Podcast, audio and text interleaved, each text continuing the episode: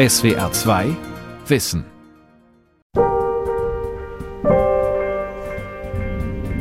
Jede Patientin, jeder Patient ist anders. Und doch behandelt sie die Medizin meist gleich, nach etablierten Standardverfahren. Aber wäre es nicht besser, die Therapie wäre individuell? Schließlich tragen unterschiedlichste Faktoren dazu bei, ob und wie jemand erkrankt. Dieses Ziel verfolgt die personalisierte Medizin, ein vor allem in der Krebsbehandlung erfolgreich praktizierter Ansatz.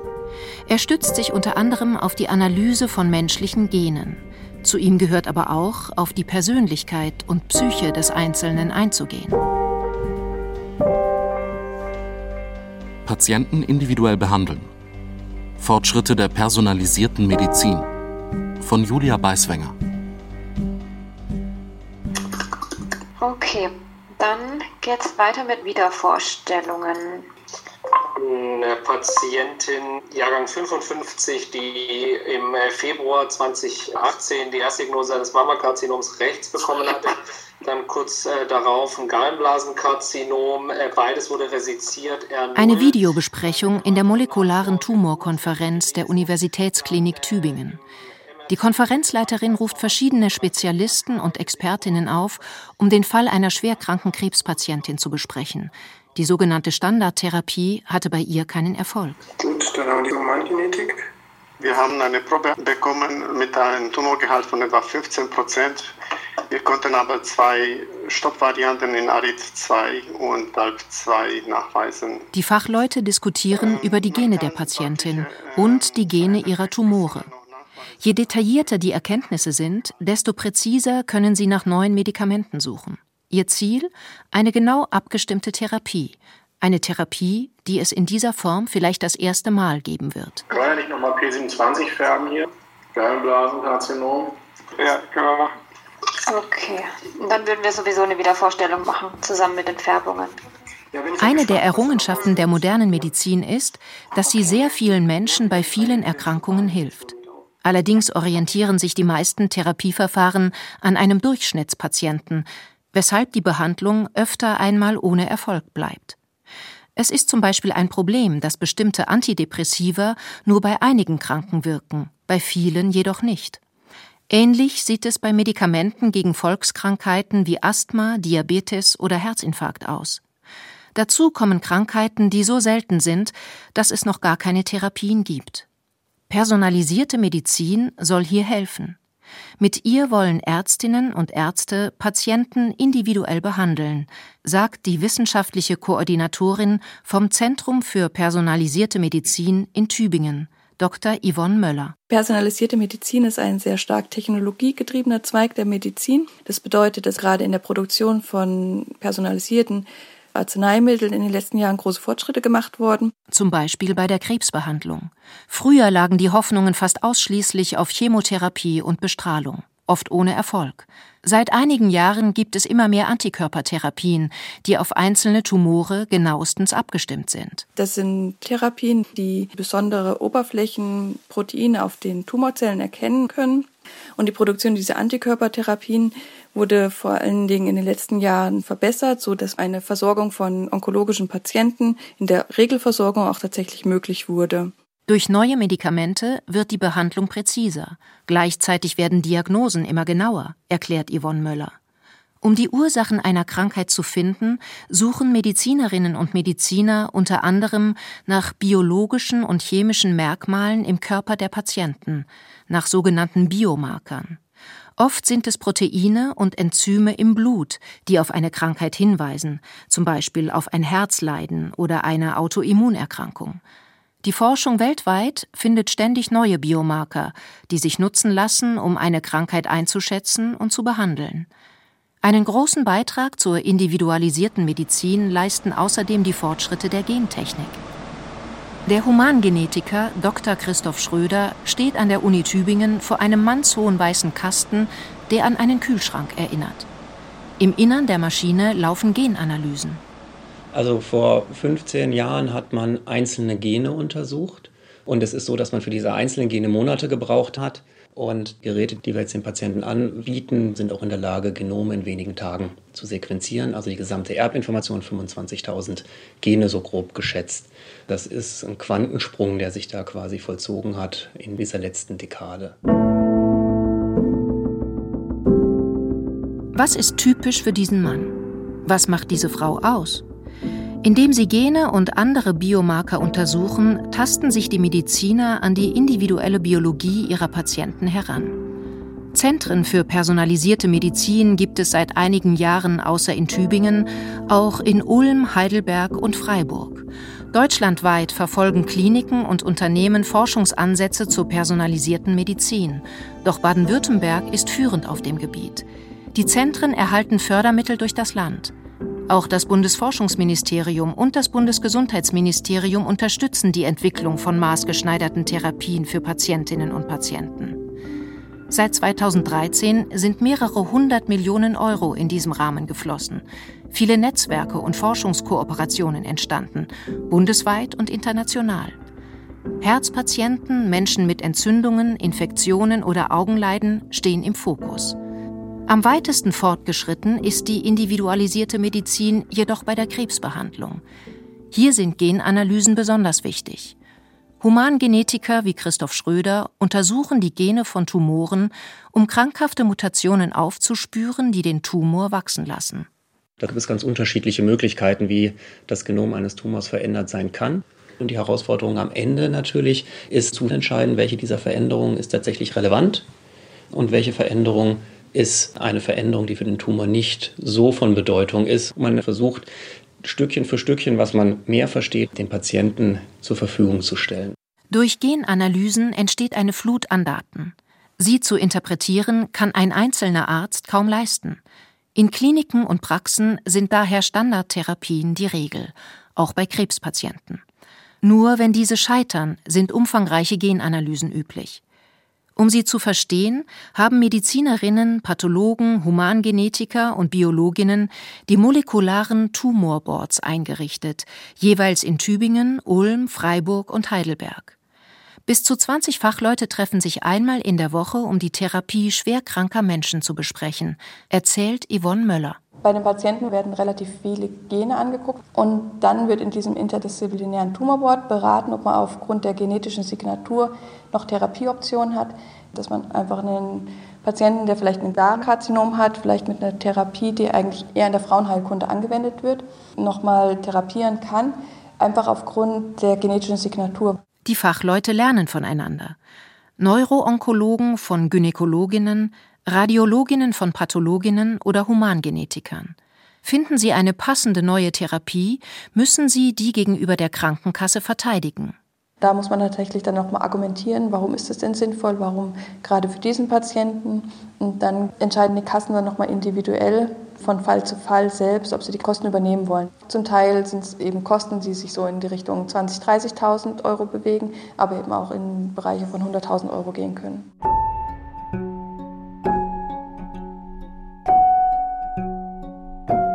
Individuelle Therapien sind teuer. Genetische und molekularbiologische Analysen kosten Geld. Hinzu kommen die Ausgaben für Medikamente und der Einsatz von hochspeziellen Geräten. Vor allem neue bildgebende Verfahren helfen dabei, dass Therapien präziser auf die jeweilige Patientin, den Patienten zugeschnitten sind. Krebstumore zum Beispiel wurden früher nur durch Computertomographie und MRT-Bilder sichtbar. Seit einigen Jahren verwenden manche Kliniken außerdem sogenannte CT-PET-Geräte. PET steht für Protonenemissionstomographie. Auch hier liegt die Patientin in einer Röhre. Die Bilder zeigen dann den Stoffwechsel der Krebsgeschwüre. In der Radiologie der Tübinger Universitätsklinik sieht sich Professor Sergios Gatidis am Computer das Bild der Leber einer Patientin an. Die ältere Dame hatte vor der Aufnahme eine Spritze mit radioaktivem Zucker erhalten. Das macht den Stoffwechsel ihrer Tumore sichtbar. In der Leber leuchten hellgelbe Flecken. Je stärker es leuchtet, desto höher ist der Glukosestoffwechsel, desto mehr Zucker verbraucht dieser Tumor, was ein Zeichen für Wachstum, Aktivität, Aggressivität ist. Der Arzt klickt auf ein weiteres Bild. Darauf ist der ganze Körper der Patientin zu sehen. Er ist übersät mit Metastasen. Das ist die Aufnahme vor Therapiebeginn. Man sieht hier, dass die Patientin Metastasen hatte, vor allem in der Leber, aber auch im Bauchraum. Und dann im Anschluss kam die Patientin wieder, relativ zügig nach Beginn der Therapie kommen die Patienten wieder. Und hier sehen wir, dass die allermeisten Tumore in dieser Darstellung des Stoffwechsels gar nicht mehr zu sehen sind. Das ist ein sehr gutes Ergebnis für einen Tumor, der so ausgedehnt war und der mit so einer zielgerichteten Therapie behandelt wurde. Wenn eine Therapie anschlägt, sterben Tumorzellen ab, sind aber oft noch vorhanden. Nur die Bilder des CT-PET-Gerätes offenbaren, dass die Krebszellen bereits tot sind. Der Vorteil der neuen Technik ist also, dass sie schnell zeigt, ob eine Therapie wirkt. Außerdem lasse sich am Stoffwechsel ablesen, ob die Patientin verschiedene Geschwüre hat, die sich unterschiedlich verhalten, erklärt Sergios Gatidis. Er und sein Team forschen daran, Bildern noch mehr Informationen zu entlocken. Menschen, so ihre Hypothese, erfassen ein Bild nur qualitativ und subjektiv. Darum sollen Software und künstliche Intelligenz bei der Auswertung helfen. Wir haben Arbeitsgruppen, wo auch Informatiker mit dabei sind und die programmieren dann Algorithmen, die es ermöglichen, automatisch solche Bilder auszuwerten. Auch da sind wir noch am Anfang der Entwicklung, aber was passiert ist, dass man aus einem Bild eine Zahl macht, ähnlich einem Laborwert, der uns sagen kann, wie die aktuelle Situation ist. Zum Beispiel das Gesamtvolumen aller Tumore, die gesamte Stoffwechselaktivität oder die Heterogenität. Zahlen sind eindeutig und vergleichbar. Im Grunde geht es bei der personalisierten Medizin ständig um Zahlen und Messgrößen. Die maßgeschneiderte Therapie entsteht dann durch den Vergleich der Daten vieler Patienten, so die Theorie. In der Praxis gibt es jedoch noch einige Hürden. Oft fehlt schlicht die digitale Infrastruktur, um Daten zu sammeln und auszutauschen. Es ist eine Herkulesaufgabe für viele Fachdisziplinen. So zum Beispiel auch für die Augenheilkunde am Tübinger Zentrum für personalisierte Medizin. Hier arbeitet der Molekulargenetiker Professor Marius Üffing. Er und seine Kollegen haben eine der weltweit größten Biodatenbanken für seltene Netzhauterkrankungen angelegt. Rund 13.000 Augenpatienten und viele ihrer Angehörigen haben Blut und damit ihre DNA abgegeben, damit die Forscher individuelle Ursachen für die Augenleiden untersuchen können, erzählt Marius Üffing. Für die seltenen Netzhauterkrankungen gilt, dass wir mehr als 300 Gene kennen, die zu seltenen Netzhauterkrankungen beitragen können. Sprich, der Verlust der Sehfähigkeit in der Netzhaut ist genetisch bedingt und sehr heterogen genetisch bedingt. In den vergangenen 20 Jahren ging es in der Forschung vor allem darum, die spezifischen Gene zu finden, die eine Netzhauterkrankung verursachen. Nun arbeiten weltweit Wissenschaftler wie Marius Öffing und sein Team an Gentherapien. Wir nutzen für die Gentherapie Genfähren. Das sind Virusvektoren, wo wir die Eigenschaften der Viren nutzen, in Zellen einzudringen und Genmaterial in den Zellkern reinzubringen. Über eine Spritze wird die Genfähre in die Netzhaut hereingegeben und das Virus hat dann die Möglichkeit, die Zellen in der Umgebung zu infizieren. Das Gen wird integriert in den Zellkern und wird dann im Zellkern abgeschrieben. Das heißt, ein Gendefekt wird durch ein gesundes Gen wieder repariert. Bisher gibt es in der Augenheilkunde nur ein Medikament, das als Gentherapie auf dem Markt zugelassen ist. Es behandelt die sogenannte Lebersche kongenitale Amaurose, die schon im Kindesalter zur Erblindung führen kann. Für viele andere Netzhauterkrankungen liegen noch keine Therapien vor. Das liegt vor allem daran, dass es so viele unterschiedliche Gene gibt, die als Ursachen in Frage kommen. Mit den Genen verändert sich das benötigte Medikament. Es muss also individuell entwickelt werden für kleine Patientengruppen. Für die Forschung entnehmen die Wissenschaftler Patienten Haare und gewinnen daraus Stammzellen. Ein aufwendiges Verfahren. Aus diesen Stammzellen können wir dann eine Netzhaut in Kultur züchten. In Zellkultur, das dauert 200 Tage. Das dauert ungefähr so lange, wie es braucht, dass der menschliche Fetus sein Auge ausbildet. Diese in Kultur gezüchteten Netzhäute sind ähnlich wie die menschliche Netzhaut lichtempfindlich. Wir können also eine ganze Reihe von Untersuchungen machen. Und der große Vorteil ist, die sind patiententypisch. Wir können also die Folgen einer genetischen Erkrankung in einer humanen Netzhautinkultur untersuchen. Sind die Ergebnisse vielversprechend, folgen Studien an Tieren und dann an Menschen. Weltweit laufen derzeit 30 Studien, bei denen Probanden mit Netzhauterkrankungen Gentherapien testen. Jeder Teilnehmer muss bestimmte seltene Genmutationen haben. Deswegen sprechen Mediziner auch hier von einer personalisierten Medizin. An der Universitätsklinik in Tübingen nimmt Michael Beiler an einer solchen Studie teil. Regelmäßig kommt der junge Mann aus Schwaben ins Zentrum für Augenheilkunde. Er hat eine Netzhautdegeneration. Da kann sich die Netzhaut ablösen und da staubt die Photozelle hinter dem Auge ab. Das ist ein schleichender Prozess. Das verschlechtert sich halt einfach. Michael Beiler wuchs in dem Bewusstsein auf, dass er eines Tages blind sein könnte. Die Möglichkeit, an einer Studie teilzunehmen, kam für ihn überraschend.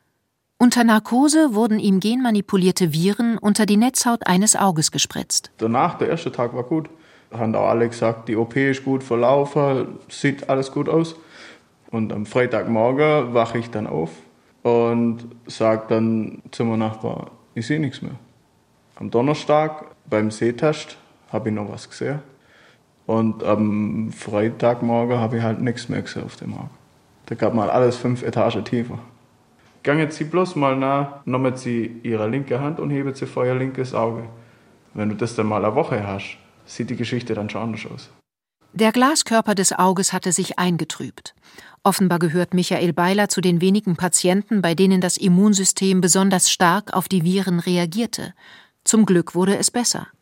Inzwischen kann der junge Mann sehen wie zuvor und hofft, dass die Therapie langfristig wirkt. Also die Prognose ist die, wenn das hilft, wovon wir alle ausgegangen, dann sehe ich vielleicht für immer was oder auf jeden Fall länger, wie wenn ich es nicht versucht hätte. Nur sehr wenige Augenpatienten haben derzeit die Chance auf eine Gentherapie. Die Wissenschaftler arbeiten darum auch an anderen Medikamenten, um Symptome zu lindern. Bei der weit verbreiteten altersbedingten Makuladegeneration könne zudem jeder Einzelne etwas tun. Nicht rauchen, Sport machen und eine mediterrane Ernährung helfen erheblich dabei, die Erblindung hinauszuzögern, so die Experten.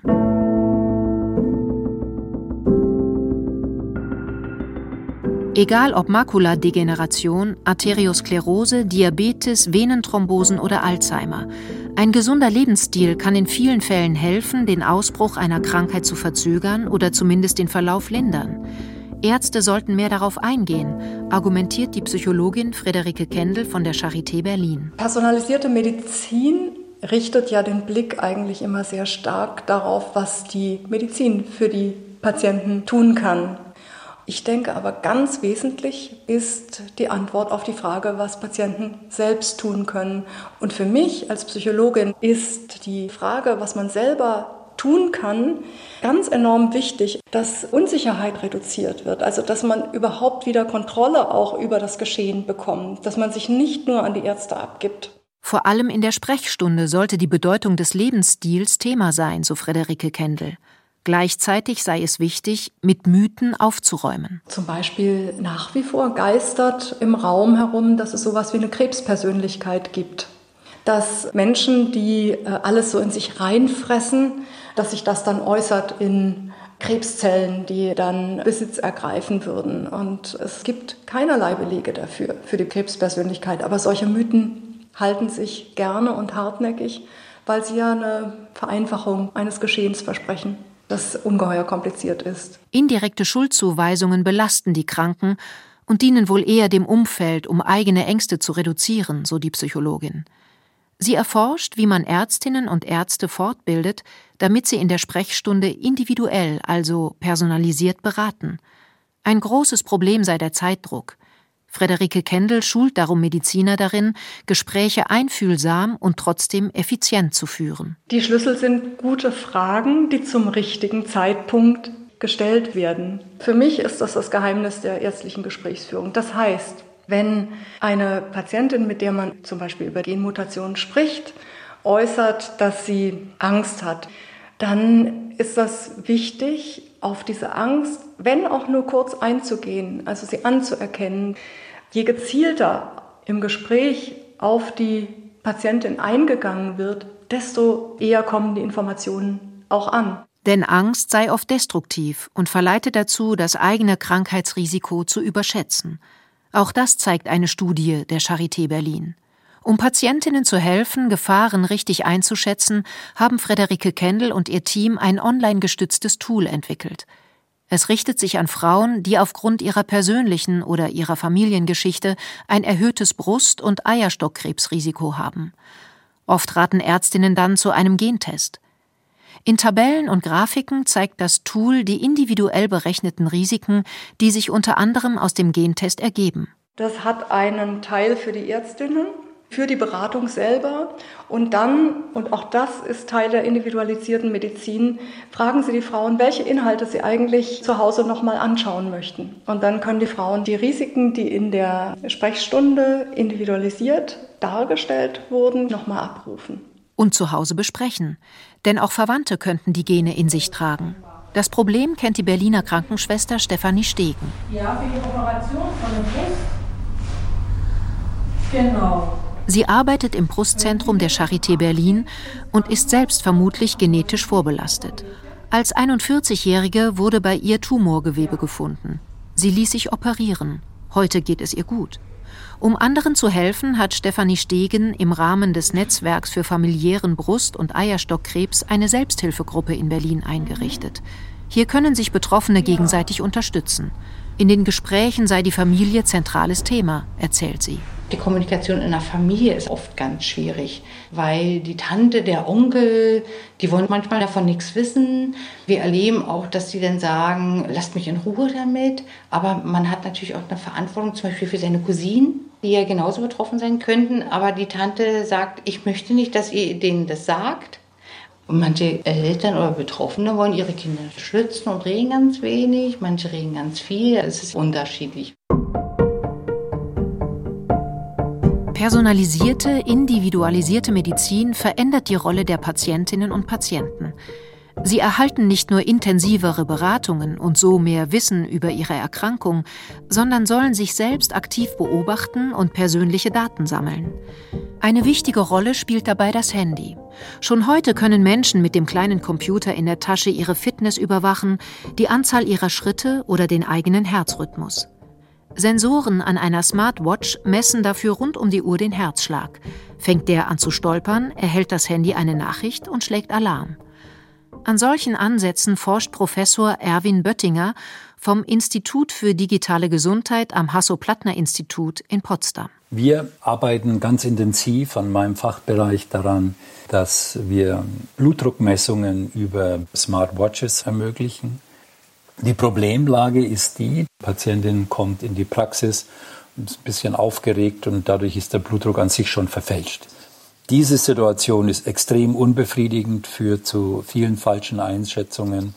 Und diese Lücke wollen wir füllen über die Sensoren und über Smartwatches. Und dadurch können wir erfassen, wie oft am Tag sich bei einem Einzelnen der Blutdruck in einem gefährlichen, abnormalen Bereich verhält und über wie viele Stunden ist der Blutdruck eigentlich normal. Durch die Technik können Patienten den eigenen Körper präzise überwachen. Sie werden quasi zu Arzthelfern in eigener Sache. Auch das gehört zur personalisierten Medizin. Sie haben sogar die Möglichkeit, sich selbst zu Hause zu untersuchen. Schwangere zum Beispiel können ein Ultraschallgerät an das Handy anschließen, um die Position des Babys zu überprüfen. Thrombosepatienten per Ultraschall ihre Venen kontrollieren. Die Patienten werden durch die neue Technik mündiger gegenüber den Fachleuten, argumentiert Erwin Böttinger. Das bezieht sich auf die Wahrnehmung, dass Informationen und Daten Patientinnen befähigen sollten, bessere Entscheidungen zu treffen.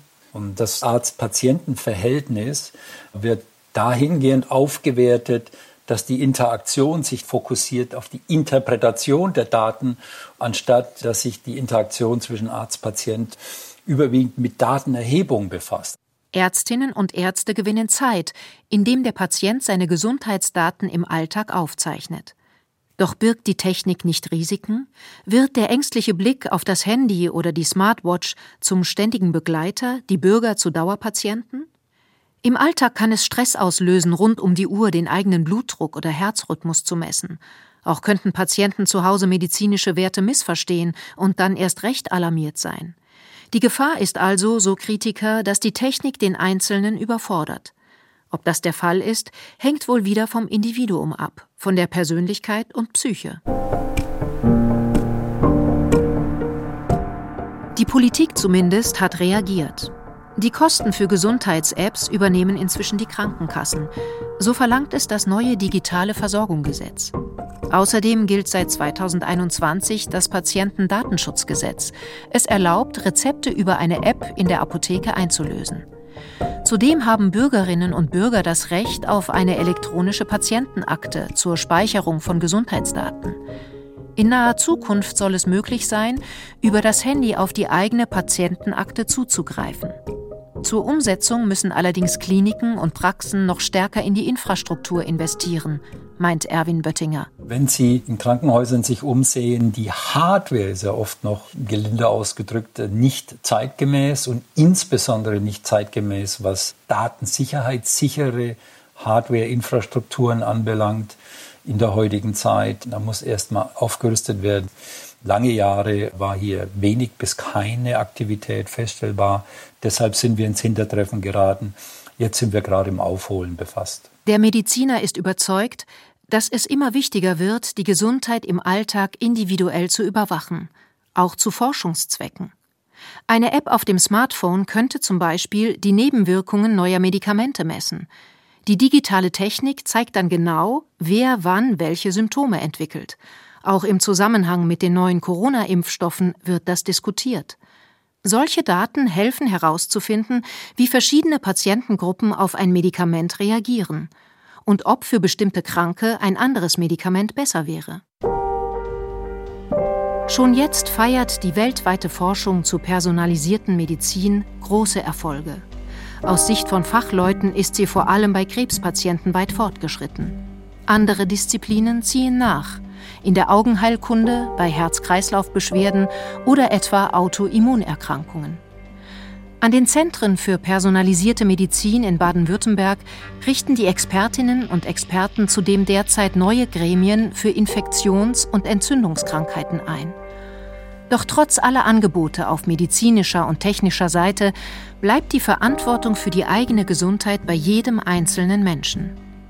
Ein gesunder Lebensstil, ausreichend Schlaf, Stress in Maßen, genauso wie Lebensfreude, Zuversicht und eine freie Entfaltung der eigenen Bedürfnisse stärken das Immunsystem. All das ist ebenfalls individuell unterschiedlich. Darauf zu achten, aber immer gesund.